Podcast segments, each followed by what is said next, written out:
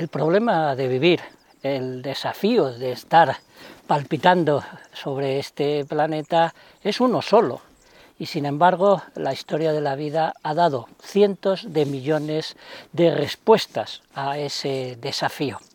De hecho, se estima en 500 millones el número de especies diferentes que han existido a lo largo de los 3.500 millones de años que aproximadamente es la edad que tiene la vida en su conjunto dentro del planeta Tierra.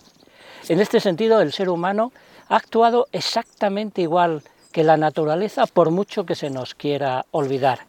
En los poco más de 160.000 años de existencia de la especie Homo sapiens han existido no menos de 8 a 10.000 culturas diferentes.